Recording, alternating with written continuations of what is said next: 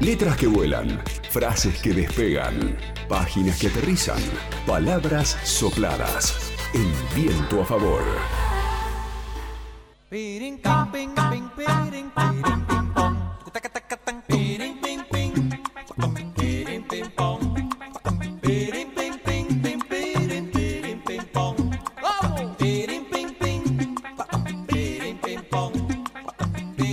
Hola Pablito Montanaro, ¿cómo le va? Bienvenido. Hola, buenas tardes Juan, con un nuevo libro eh, que vamos a presentar, vamos a hablar con la autora de este libro, que es, eh, bueno, un libro que, que da testimonio y recorre un hecho histórico, un hecho muy importante que se produjo hace 51 años, que fue el Choconazo, ¿no? Eh, que, cuya autora es Rocío Butín y ya está en contacto con nosotros. Hola, buenas tardes, Rocío, el equipo de, Viento a Favor por LU5, ¿cómo andás? ¿Cómo andan todos ustedes? Un libro sobre el chocanazo que, eh, bueno, da, da cuenta de, nuevos testimonios, de nuevos enfoques, una nueva mirada, ¿no? Y, cómo fue ese, ese abordaje que hiciste después de, mucho tiempo de investigación, ¿no? Y de, y de recopilar testimonios. Y bueno, la, la idea, lo que yo quería contar a partir de la tesis era era este interrogante que tenía por qué eh, justamente si había sido un hito tan importante, que había sido una huelga tan tan resonada en otros en otros lugares, en el Chocón justamente donde había pasado, no no había ningún correlato histórico, ninguna referencia en el presente de lo que había sucedido en el pasado. Entonces esa búsqueda me llevó a que investigara sobre el tema, me llevó un tiempo bastante importante, desde que arranqué hasta que lo culminé y obviamente hasta hasta ahora la publicación que lo hice por mi, mi cuenta digamos lo, lo financié con, claro. de, de amigos de conocidos con todo un poco eh, como para para también darle darle un cierre a, a algo que había sido tan importante que me llevó tanto tiempo que era también como un homenaje a la gente que, que trabajó en el Chocón, que participó de la huelga, que ya no está más, e incluso a mi familia también. ¿no? Te preguntaba por, por las razones, digamos, que, que estaba eh, invisibilizado, ¿no? Esto, y bueno, siempre uno recuerda el libro de... Ah, de Juan Quintar.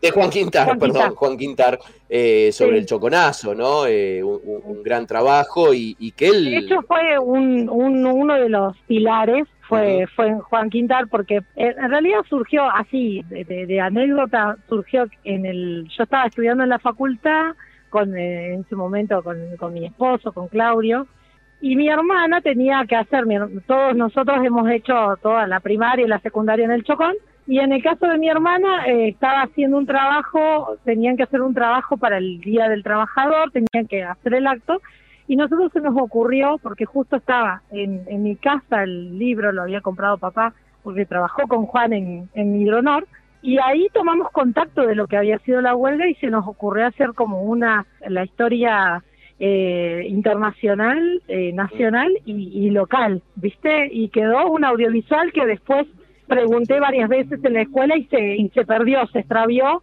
pero un trabajo realmente como, como viste, de, de artesano, fue muy interesante porque participamos con los chicos en ese momento que eran de cuarto año del secundario, que es donde estaba mi hermana. Y fue muy interesante porque ese fue el puntapié inicial que me llevó a decir, ¿y por qué no, no, no hay nada acá si fue tan importante? Entonces, eso es como que, digamos, me impulsó a seguir investigando, a seguir, y después, bueno, trabajando también en el Chocón, bueno, ni hablar, tomar en contacto con un montón de historias que reflejaban esto, ¿viste? Pero que no estaban eh, materializadas en, en, el Chocón. El Chocón hace 50 años era un lugar eh, bastante inhóspito, con el clima semidesértico que, que azotaba grandemente, eh, no con la, digamos, la situación que tenemos ahora, y era eh, considerada la obra del siglo, lo que hacía que vinieran obreros diariamente, familias enteras, me acuerdo Oscar eh, Adabarco diciéndome que, que él en ese momento estaba en el EU5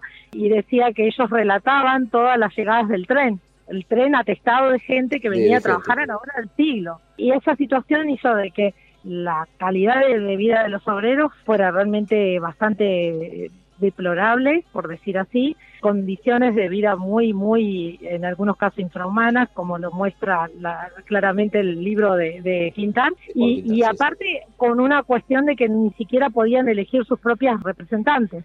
Entonces se dan dos momentos de huelga, uno en diciembre y otro en febrero, que es el más conocido, y donde tuvo muchísimo apoyo no solamente de los obreros que pararon las obras y que era millonario cada día de, de, huelga, sino también el apoyo que tuvo de gran parte de la comunidad valletana en todo su conjunto, con las organizaciones sociales, con la Iglesia Católica, que fueron pilares y fueron fundamentales para el sostenimiento de la huelga. Y algunos, bueno, dicen que se perdió, pero en realidad yo, yo sigo remarcando que si no se hubiera producido esa huelga, probablemente las condiciones de vida de los que siguieron después no hubieran sido las que tenía cuando yo llegué al Chocón, era realmente unas comodidades y una calidad de vida muy, muy, muy por sobre lo normal, digamos.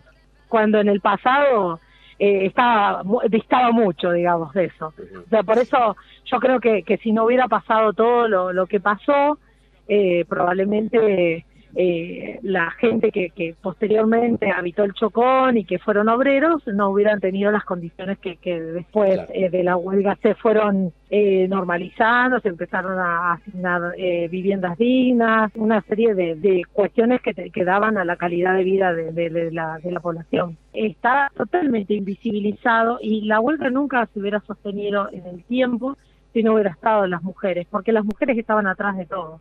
No, no, no figuraban como referentes, quizás Ana Egea, quizás Mancilla, eh, Sara Mancilla, pero y algún par más, pero no no fueron, digamos, los protagonistas cuando en, en sí, en, digamos, en lo concreto y en, y en lo real, sí, fueron, fueron las grandes sostenedoras de, de toda la gesta para mí. La búsqueda de solidaridad en el Alto Valle lo, lo, impulsaron las mujeres, al igual que eran las que realmente eh, sostenían la huelga desde adentro porque los que figuraron y que aparecían en todas las fotografías normalmente eran los hombres, pero pero las que las que estaban haciendo realmente un verdadero sostén de, de todo de todo lo que fue eh, fueron las mujeres. También obviamente estaban los famosos rompehuelgas que, que también los hubo, pero básicamente el, espíritu que gran parte del tiempo eh, circuló dentro de la huelga fue ese la búsqueda de un, de un, realmente un presente mejor, ¿no? no ellos no buscaban,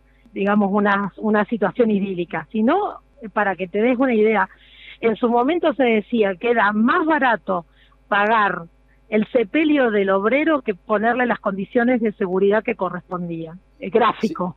Sí, sí, sí, por supuesto. Eh, Rocío Butín, autora de El Choconazo, un libro publicado por el editorial Duncan, que bueno, que vos eh, pagaste de tu bolsillo, vamos a decirlo. Eh, ¿Cómo se puede acceder al libro? ¿Está en librerías?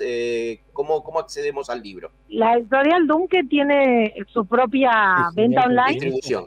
Y después ellos, bueno, una partida que, es, que me corresponde a mí, la, la voy a llevar a la, librería Libracos y a Logos para que, bueno, aquellos que, que, estén acá en Neuquén lo puedan, lo puedan adquirir ahí. Rocío Butín, muchísimas gracias por esta comunicación con Viento a Favor por LU5. Te, te felicito y bueno, eh, recomiendo eh, este libro, El Choconazo de, de Rocío. Eh, muchas gracias. ¿eh? Muchas gracias a vos, Pablo, muchas gracias al equipo y gracias por la difusión. LU5 Podcast.